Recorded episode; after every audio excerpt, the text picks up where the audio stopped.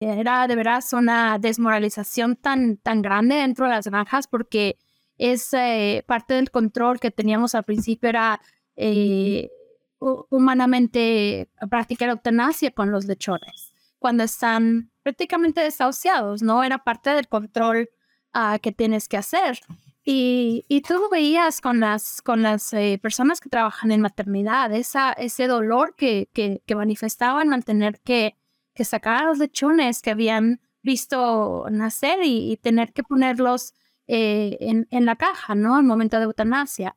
Y, y, tienes que trabajar también en esa parte como, como supervisor y decir, ok, bueno, es, esto nos tocó vivir y, y esto es parte de, del cuidado que tenemos que poner para que terminemos con esta enfermedad